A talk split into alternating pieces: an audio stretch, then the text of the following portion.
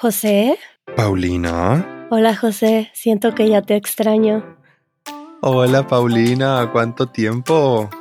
Después de habernos visto una semana cada día y ya te dejé de ver dos semanas. ya, ya, ¿eh? Sí, sí. Imagino que estas dos semanas han sido muy intensas por allá. Estuvo hermoso, eh, cada actividad estuvo muy linda y fue diferente y creo que nos iba uniendo como grupo y pues tuvimos la oportunidad de conocer a 30 o un poco más de 30 personas maravillosas de diferentes partes del mundo.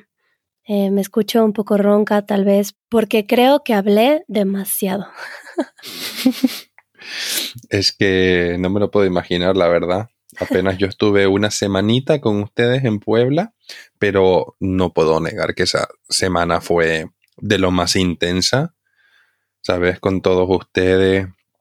Eh, pues sí, lo que vos decís, conviviendo, eh, conociéndonos muy a fondo y pues hacer contenido, crear contenido y en persona, la verdad es que fue bastante divertido. Yo me lo pasé muy, pero que muy bien. Pero ustedes, ¿cómo la pasaron esta, estas semanas con el Winter School?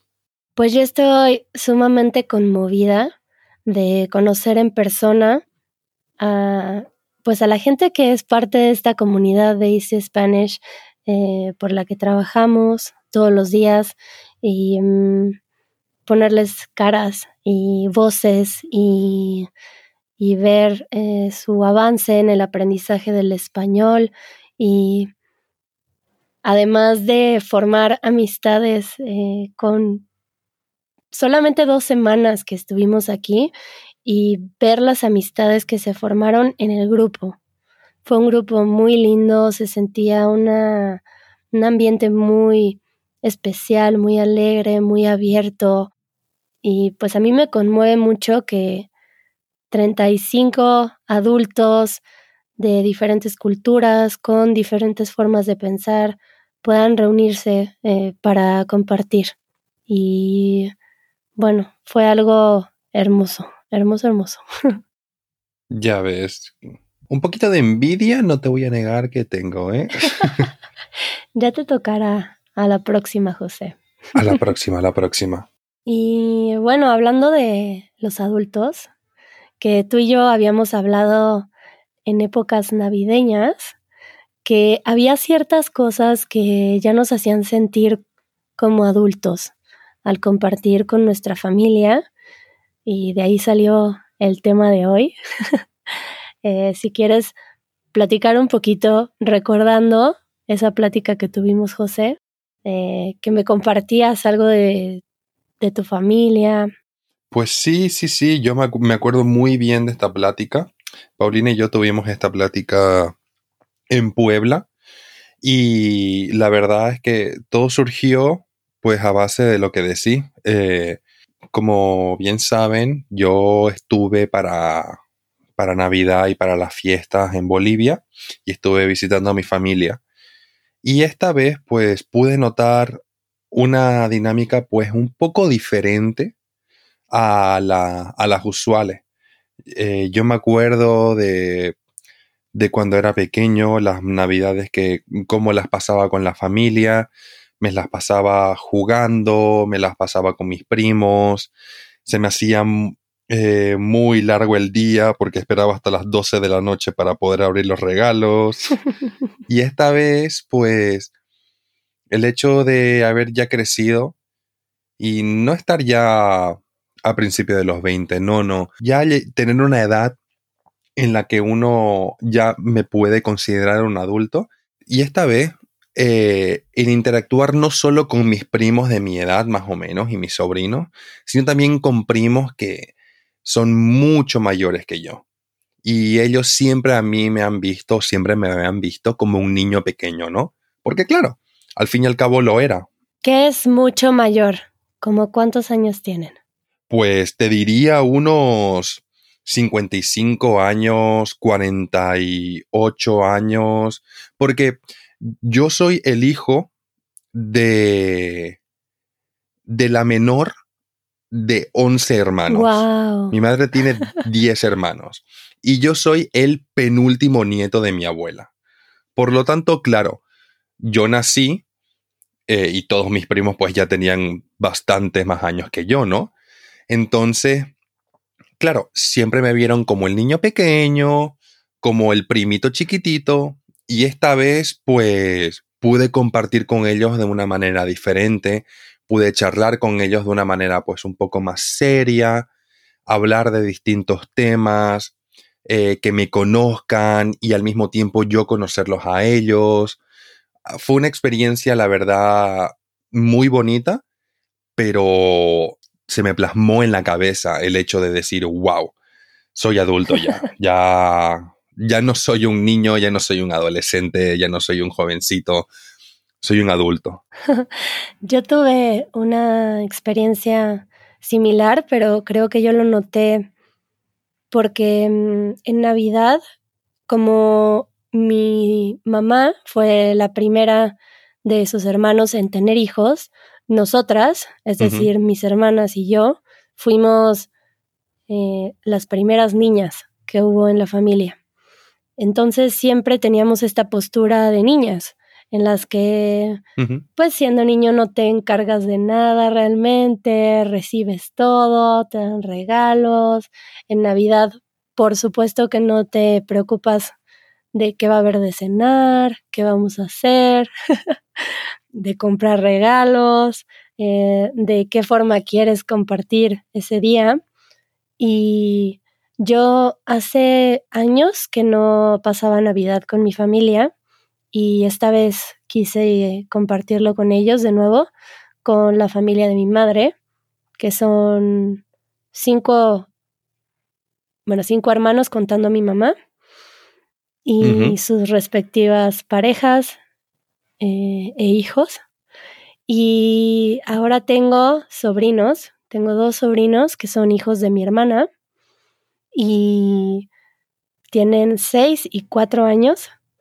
Y sentí por primera vez que yo tomaba un rol de tía en esta dinámica familiar de Navidad, en la que pensé que íbamos a cenar y fui al súper a comprar ingredientes para hacer de cocinar algo para compartir, que hablas con los demás adultos para ver cómo nos ponemos de acuerdo de la cena, eh, que quise comprar regalos, eh, que a mí me gusta comprar regalos cuando siento que los compro también de personas que producen a menor escala, eh, artesanías o incluso galletas o experiencias. Entonces siento que le compro a mi gente para darle a mi gente en Navidad, ¿no? Entonces mm, encontré ese punto, compré regalitos a, mis personas cercanas que producen artesanías o galletas o, em, no sé, artesanía de barro o de aretes, collares, y se los llevé a mis tías, a mi abuela, a mi mamá, y a mis sobrinos les compré regalos y me tocó observar a los niños disfrutar de esta ilusión de Navidad. Y, y me di cuenta que ya estaba del otro lado de los adultos. Eh, sí, completamente. ¿eh? Ahí grabando a los sobrinos, viendo sus caras eh, y saltando de un lado para el otro. Y bueno, pues ahora, después de esta plática, nació la idea de compartir em, estas situaciones o algo que te hace darte cuenta que ya eres un adulto y que hay unas que puedo observar con mis amigos y otras conmigo y pensé que podríamos compartirlas tú y yo, José. Absolutamente. Esos momentos en los que te diste cuenta que ya eras un adulto o que te das cuenta cada vez, ¿no? Eh, para dar contexto, yo tengo 34 años, acabo de cumplir 34. Y José... Hace nada. Yo tengo 28. Bueno, tú eres más jovencito. Todavía en mis 20. Pero bueno, digamos que creo que en estas generaciones, tanto la tuya como la mía, nos tocó sentirnos adultos un poco más tarde. Por ejemplo, mi madre eh, se embarazó a los 18 años y a mi hermana eh, la tuvo cuando tenía 19 años. Entonces, cuando mi madre tenía 24 años, ya tenía tres hijas y ella se sentía un adulto. Obviamente mi padre también, que tenía que ser responsable de mantener una familia, no sé, a la edad de 25 años. Entonces, creo que por los cambios generacionales a nosotros eh, nos tocó sentirnos adultos más tarde encontrar una estabilidad económica más tarde. Eh, algunos, aún a mi edad, seguimos eh, a momentos eh, batallando con esto. Amén. Y a momentos se siente más estable. Yo creo que ya voy de salida a la, a la adultez, de verdad, poco a poco. Em, y bueno, pues podemos compartir en qué momento has pensado, oh, soy un adulto? pues mira, una de ellas es cuando te miras al espejo y, te das cuenta que hay ciertas líneas en tu piel que antes no habían. O sea, yo, mira, hay como unas líneas que van desde las fosas nasales hasta casi la comisura de la, de, la boca, ¿no? Eh, y te lo juro, pero te lo juro y perjuro que yo me acuerdo de ver esas líneas y decir, eso antes no estaba ahí. y me veo un poquito en la frente y digo, vale, todavía no tengo arrugas, pero estas líneas no estaban aquí. A mí me pasó verme, pero creo que a mí las que se me marcan mucho son las que las que llaman patas de gallo. Ah, sí, sí, sí, sí. Habías escuchado esto, que son en los ojos, como por reír mucho. Ajá. Eh, sí. cada vez se marcan más y, bueno, yo me acuerdo de ese momento, así como tú dices, que me paré en un espejo y me vi mi, cara y pues claramente la piel ya no es la misma, las arrugas se empiezan a notar y que me di cuenta, wow, eh, tengo cara de adulto, ¿no? que eso fue hace algunos años, pero te entiendo perfecto de ese momento. E, ese momento, me acuerdo que dije, ok, creo que vendría bien comenzar a ponerse un poco más de crema hidratante en la cara. es cuando empiezas a pensar, debí de haber escuchado a mi madre cuando me decía que me pusiera protector solar todos los días. Tal cual, ¿eh? Tal cual. Y bueno, ahí puedo ir al punto número dos que se me ocurre, que es cuando yo le empiezo a decir a la gente, deberías de usar protector solar.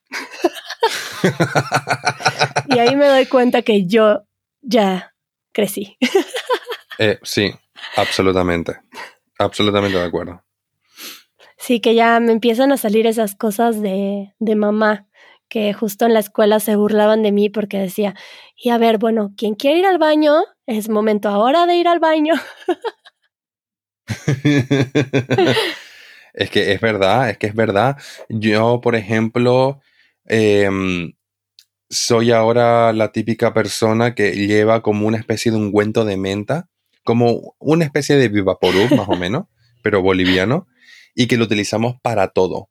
Y ahora soy el tipo de persona que siempre lleva una, una latita en su, en su mochila porque nunca se sabe cuándo alguien va a necesitar un poco de ese ungüento. Sí, que esa sería otra señal. Cuando empiezas a cargar cosas en tu bolsa, por si acaso. Exacto, exacto. O, oh, e, esta es aún más grande. Yo me sentí sumamente adulto cuando durante estas navidades mis sobrinos me comenzaron a llamar usted y yo, y yo, a la madre, a la madre que ya me ha tocado. Wow, porque se acostumbra en Bolivia, alguna vez mencionaste que los niños le hablaran de usted a los adultos. Sí, exactamente. Sí, sí, sí. Yo, por ejemplo, lo hago. Yo, yo a mi madre, yo la llamo, yo la trato de usted porque así fue lo que, lo, que me enseñaron. Y de hecho, eh, también me di cuenta cuando yo comencé a hablarle a los niños como niños, en el sentido de comenzar a decirles, mijito, venga para aquí. Eh, hola, mi amor, ¿cómo está usted, mi niño? Ya, que les empiezas a agarrar los cachetes y dices, ya, soy un tío. Sí, sí, sí, sí, sí. O sea, por ejemplo, a mi sobrina, al hijo de mi hermana, yo le decía, ¿cómo estás, mi niño hermoso? Ya fue a saludar, vaya a saludar a la abuela, vaya a saludar a su abuela. O sea, eso es de lo más, de lo más típico de un, de un, de un adulto. Madre mía, es que yo me quedé alucinando. Cuando paré un momento y me, eh, me puse a pensar en lo que estaba diciendo, digo, madre mía, que me estoy volviendo un adulto. Eso me hace pensar en otro punto que puedo observar en mis, en mis amigos. Digo que en mis amigos porque yo no, yo no soy un tipo de persona que haga chistes, entonces yo no encajo en esta, en esta categoría. Ajá. Pero observo que a veces mis amigos empiezan a hacer chistes eh, que me parecen como chistes de tío incómodo. vale. Así que hacen un chiste y los adolescentes se quedan así como de, ¿qué onda con este señor? ¿No? Sí, sí. Y digo, wow, ya somos los señores que incomodamos a los adolescentes.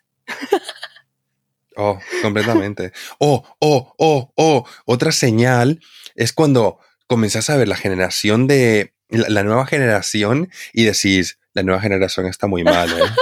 La nueva generación está muy mal. Uf, ¿a dónde vamos?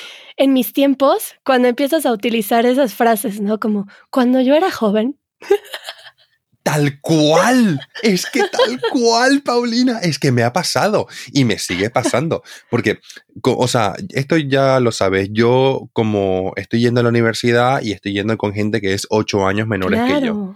Entonces, claro, más de una vez este, los escucha hablar o, o tienen alguna forma de pensar y tal, que yo digo, pues no estoy muy de acuerdo o qué manera de pensar es esa, ¿no? O lo que sea y digo, uff, ¿cómo se nota aquí la brecha generacional? Madre mía. En mis tiempos. Yo cuando era joven no hacíamos eso. bueno, cuando dijiste lo de usted, en mi caso no aplica porque como les he compartido en México se ha perdido un poco esto de usted, eh, por lo, por lo menos en ciudades. Creo que en algunos pueblos se le habla de usted a la gente que es mayor, pero mayor hablo 70 años, 80 años, em, sí. que les gusta que les llames de esa forma, pero yo en muchas entrevistas aquí en la Ciudad de México les pregunto a la gente mayor, ¿cómo le gustaría que le dijera? ¿Le, le hablo de usted o le hablo de tú? Y siempre, me hasta ahora, me han dicho que les hable de tú, la gente mayor.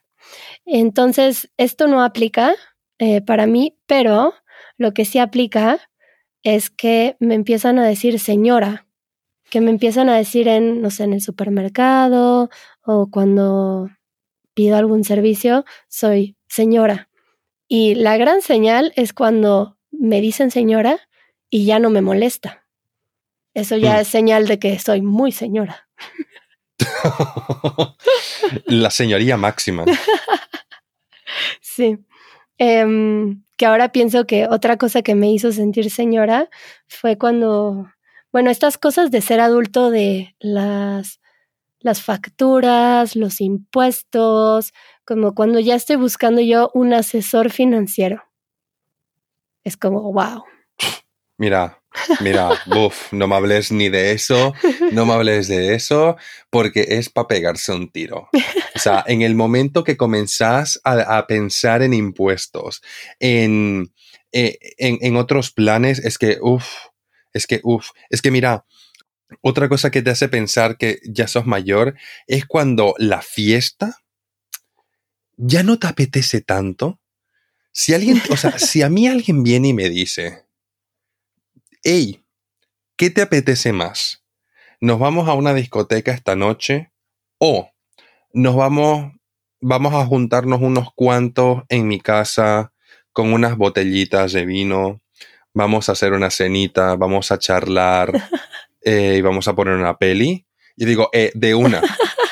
¿Vale? Eh, de una. Me voy a la película. Me voy a estar eh, tranquilo eh, con mis amigos porque, uff, lo de meterse en una discoteca es que... A veces sí, eh, a veces sí. Pero ahí es cuando también se nota mucho la diferencia, que, que ya son mayorcitos. Bueno, eso ya me pasó hace algunos años, como ya saben, seguramente, ¿Ves? quienes me han escuchado por un tiempo ya, que Paulina, la gallina, le, le empieza a dar sueño cuando se mete el sol. Y, um, y otro que viene al caso es que también ya no me puedo despertar tarde. Ya es algo que es imposible para mí. Estoy muy cansada y me despierto a las siete y media y, y tengo que forzarme a volver a dormir, pero no puedo.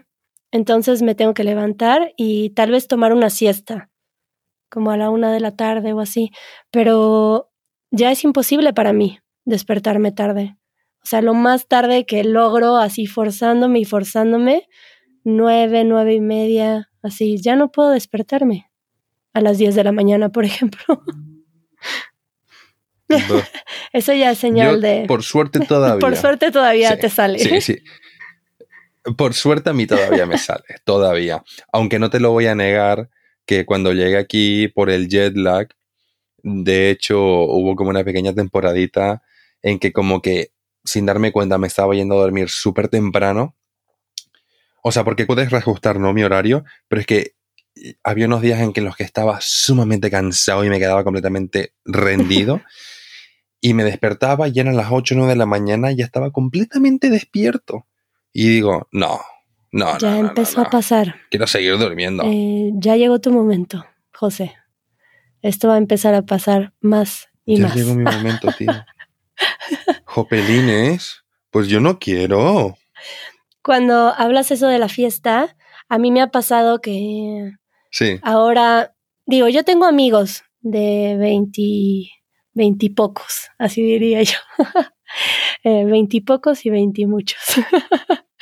eh, bueno, como early 20s, ¿no? Como, no sé, que tienen 21, 22 años. eh, y, y luego veo a mis, a mis primos que tienen 21 y 22 años y, y me acuerdo que yo fui su niñera. Entonces, ¿cómo, cómo la percepción cambia? Pero ahora tengo amigos más jóvenes y mm, cuando voy a sus casas eh, o paso tiempo con ellos, me doy cuenta que soy mucho mayor por ciertas cosas que sí, dicen, sí, sí. eh, por las ideas que tienen acerca de la vida, su energía, eh, La la- jerga. ajá, la forma de hablar o cómo viven en su casa. Ay, perdón, así sin ofender, pero yo ya soy una señora como... O sea, hay momentos en mi vida en donde pierdo el control del orden en mi casa cuando, cuando trabajo mucho o cuando la descuido, ¿no? Porque estoy fuera mucho tiempo Sí, pero a mí me gusta ya vivir de cierta forma que yo ya no puedo vivir en un caos. Y lo noto cuando voy a departamentos en donde así como señora entro y es como, ay no, pero no hay ni dónde sentarse aquí, ¿no? Sí. Que sacudes el sillón así. Eh, porque ya, ya no puedo, ¿no? Yo vivir de esa forma. y ya me doy cuenta con estas cosas que, que hay una diferencia, hay una brecha generacional entre las personas de 20 años y yo. 24 años, eh, sí se siente una diferencia tal cual. y puedo compartir de una manera muy cercana también con pues con el equipo de Easy Spanish porque creo que soy la mayor, ¿no? De Easy Spanish. Sí, del eh, equipo sos la mayor voz, sí. Sí. Soy soy soy la soy la señora de Easy Spanish. Em, y y claro que me llevo increíble con todos ustedes, eh, pero hay veces que siento una brecha generacional, ¿no? Eh, poco con ustedes, pero porque no convivimos mucho ah, hasta ahora, ¿no? Que, que ya vivimos por un tiempo juntos. Pues sí. Bueno, no sé vos, ¿eh? pero yo con ese viaje también me di cuenta que yo era el alcohólico del equipo. ¿eh? Fui el único que se pidió micheladas todo el viaje. Todo el viaje. Eso ya lo tengo asumido. Que eres el, el chelero. Pues sí, soy el chelero. Que me gusta mucho la chela. Mucho. La chela. Em, que así se le dice a la cerveza en México. Chelas. Pero bueno. Pues te podés creer, te podés creer, Paulina, que en Bolivia la gente también tiene la palabra chela, pero muy interiorizada. ¿Para las cervezas? Te lo juro. Ah. Me quedé alucinando. Mi prima cada vez me decía, ¿querés una chelita? y yo, claro que sí, obviamente que quiero, pero estamos en México. O sea, porque yo pensaba que era una palabra exclusivamente mexicana, ¿sabes? Y pues no, ha cruzado fronteras. La palabra chela. La palabra chela. Y bueno, hablando de que ahora pasamos tiempo fuera de casa, eh, no sé si a ti te pasó o te está pasando eh, que ahora, eh, bueno, yo cuando era más joven, podía pasar, pero meses y meses fuera de casa y bueno, yo podía dormir en donde sea, como sea, con quien sea, como compartir una habitación, eh, dormir en un hostal, eh, pero de verdad que yo ya no puedo hacer esto. Eh, llega un momento en el que yo ya extraño mi vida, las cosas a mi forma, eh, que en mi casa eh, se manejen las cosas de cierta manera y creo que esa es una señal también de crecer. Mira, no puedo estar más de acuerdo con vos, porque ese mismo sentimiento a mí también me pasó cuando estaba en Bolivia. Yo sé que soy plenamente consciente de que me fui solo tres semanas, dos semanas en Bolivia y una semana en México. Estas tres semanas fueron tan intensas, cada una a su manera, ¿no? En Bolivia fueron dos semanas de no parar de, de, ver a gente, de visitar familia, de visitar amigos, y era siempre pues una fiesta detrás de otra, una celebración detrás de otra. Me lo pasé espectacular, me lo pasé increíble. Pero llegó un punto, me acuerdo que un día fue en el que no teníamos nada que hacer y dije, wow, o sea, ya estoy. Me lo he pasado genial, me lo he pasado increíble, pero quiero mi casa. Quiero mi cama. Quiero mi casa, quiero, quiero mi cama, quiero mi barrio, quiero eh, mi rutina, quiero hacer las cosas como yo estoy acostumbrado a hacerlas. en México igual. En México me lo pasé espectacular. Esos cinco días que estuve fueron maravillosos. Eh, el conectar con ustedes, el poder participar y poder vivir muchas experiencias con ustedes, grabar un episodio con vos en directo fue maravilloso. Pero ya yo estaba preparadísimo para volver a mi casa. preparadísimo. De hecho, me acuerdo que volví eh, y a los dos días mi hermano me dice, oye, ¿te querés venir a casa de un amigo? Vamos a ir a jugar este, unos videojuegos y vamos a estar Entonces, ahí. no. Vamos a pasárnoslo bien. Y yo, te lo juro que por un momento me lo estaba planteando, pero es que luego estaba en mi cama y dije, no he llegado ni pasadas 24 horas y ya me están diciendo que me vaya a casa de, a casa de un amigo, que no sé qué, no sé cuántos, hay que quedarnos toda la noche a jugar. Y dije, no. Dije, lo siento, pero eh, me quedo en mi camita. Porque mi camita todavía me estaba reclamando. Bueno, pues vamos a tener que cortar la conversación ahora porque si no, creo que podría durar para siempre. Se me ocurren un millón de cosas, ¿no? Cuando empiezas a pensar en que quieres comprar una casa, tener un terreno, em, yo me, me burlo de mis amigos que empiezan a tener cepillos de dientes extra en su casa para Sí, para sí. los invitados o que tienen una botella extra de shampoo. o, o sea, la forma de hacer el súper ya es muy de adulto y así miles. Sí. Pero quiero dejar antes de despedirnos un pin para contarles eh, cómo notamos que Sara era un adulto esta vez. Y pues así nos despedimos y pueden dejarnos un mensaje de audio para compartirnos cómo y cuándo se dieron cuenta que eran un adulto.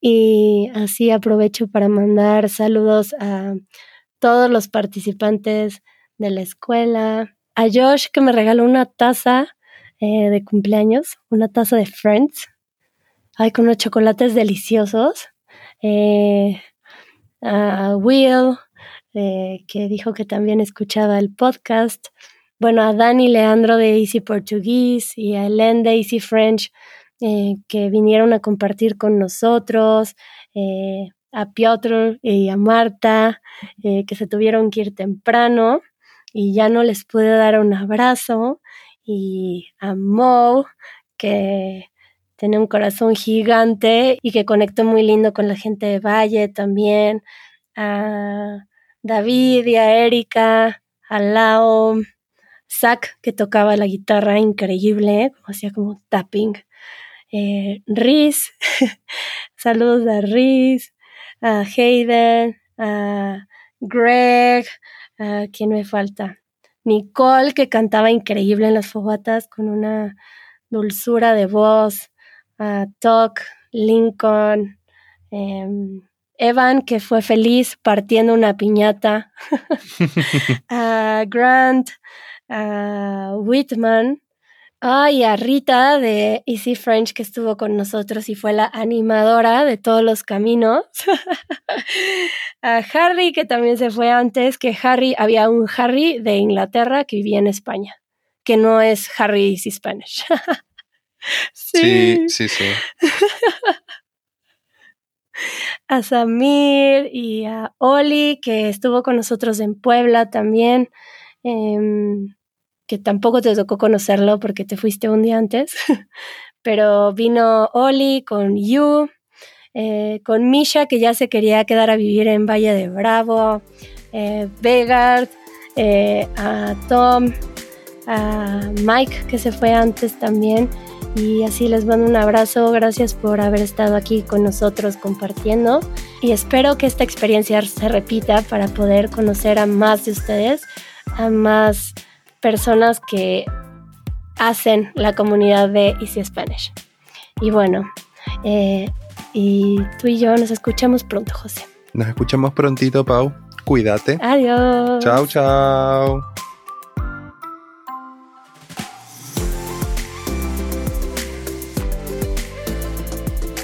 Esto fue el podcast de Easy Spanish. Si todavía querés más, unite a nuestra comunidad Nuestros miembros reciben una transcripción interactiva, el vocabulario más importante de cada minuto directamente en la portada del podcast y un after show después de cada episodio. Para más información, visita easy-spanish.org diagonal community.